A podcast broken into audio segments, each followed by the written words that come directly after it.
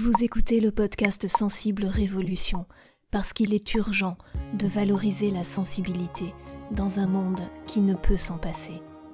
Bonjour, c'est Axel. J'espère que vous êtes en forme et que vous avez passé une bonne fin d'année.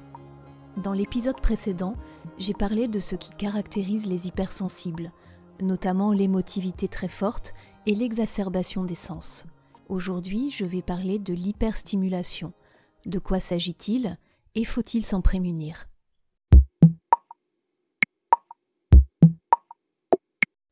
La théorie de l'activation optimale. Les bruits forts et répétitifs, la foule, les gens agités, les incivilités, les mauvaises nouvelles sont ignorés par la plupart des gens. Mais les hypersensibles sont comme une caisse de résonance qui amplifie ces stimulations.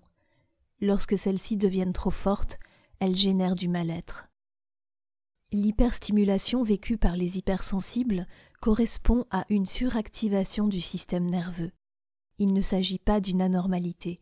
N'importe qui se sent mieux lorsque le niveau de stimulation est optimal, c'est-à-dire ni trop élevé ni trop bas.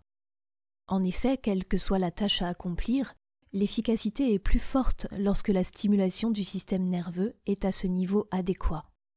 Ce niveau de stimulation optimale est différent suivant les personnes, dans la même situation, avec les mêmes sollicitations, mais il est relativement constant chez une même personne. C'est donc important de connaître le vôtre. Un niveau de stimulation trop bas vous rendra passif, éteint. L'activation permet un état de vigilance, aide à mobiliser ses ressources internes. En revanche, un niveau trop élevé sera perturbant et vous brouillera l'esprit. Le point de fermeture.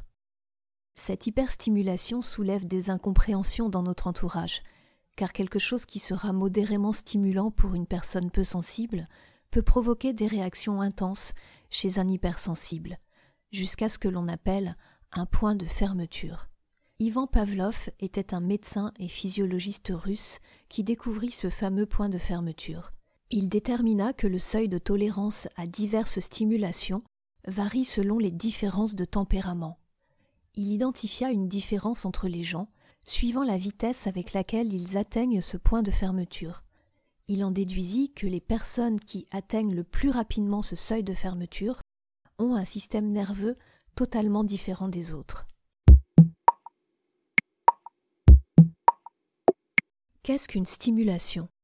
Une stimulation est un phénomène qui éveille votre système nerveux. Elle peut être externe, comme un bruit qui vous fait sursauter. Elle peut être interne, comme des émotions ou une douleur. Elle peut être ponctuelle, comme durable. Par exemple, quand vous vous trouvez au milieu d'un groupe et que vous tentez de suivre toutes les conversations à la fois. L'activation de votre système nerveux peut se manifester par différents symptômes physiques. Cela peut être votre cœur qui s'accélère, votre estomac qui se serre, des tremblements, une transpiration plus abondante. C'est ce que nous appelons couramment le stress. Et c'est pourquoi, lorsque nous évoquons le bon et le mauvais stress, nous faisons référence au niveau d'activation.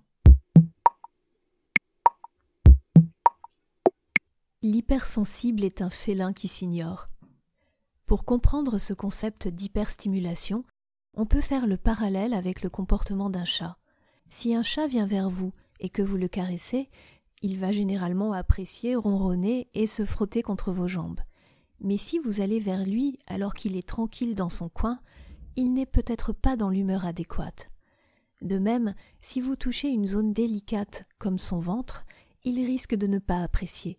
Enfin, si vous devenez trop insistant à son goût, il risque de vous mordre ou vous griffer, parce qu'à force de trop le stimuler, vous l'avez rendu nerveux, simplement en le caressant au mauvais endroit ou au mauvais moment, alors qu'il ne réclamait pas votre attention. Faut-il se forcer à supporter l'hyperstimulation? Je pense que les stimulations ponctuelles peuvent être supportées, à condition qu'elles soient suivies par des phases de retrait.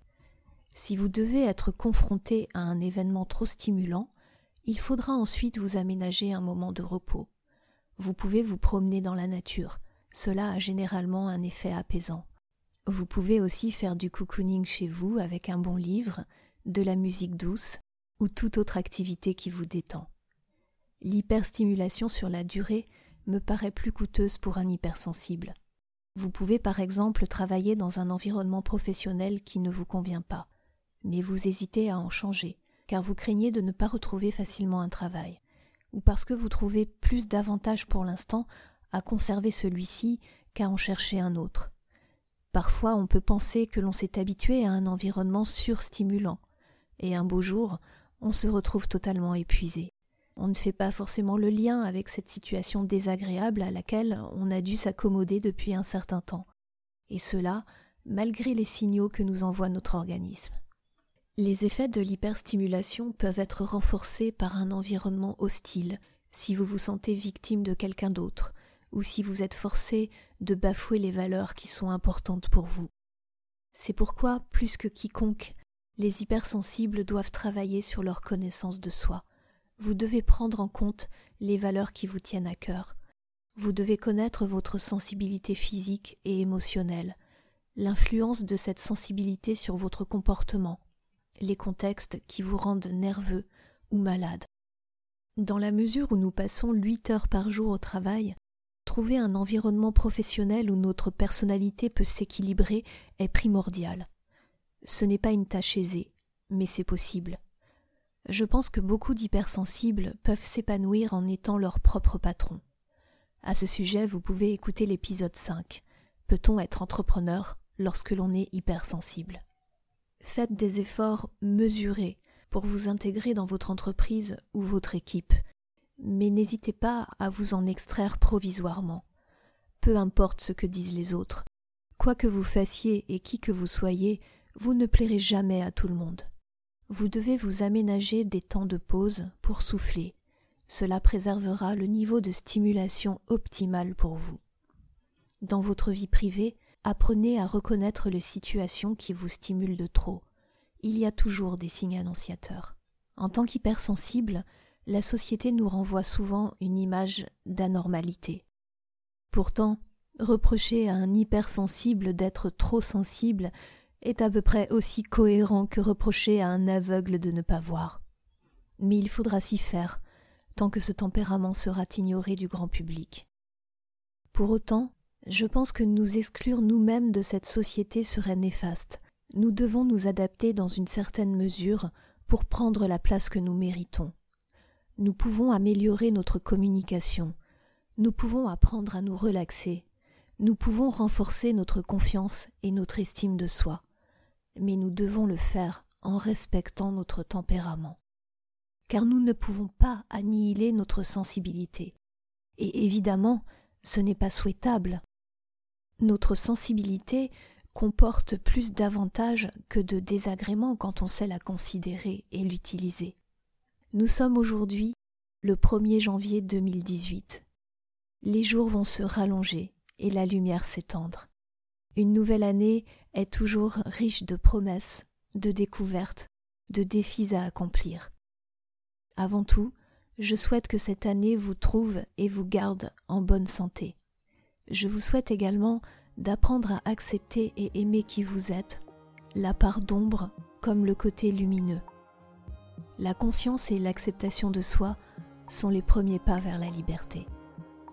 Pour m'aider à faire connaître l'hypersensibilité au grand public, merci de commenter ce podcast sur iTunes et n'hésitez pas à le partager à votre entourage.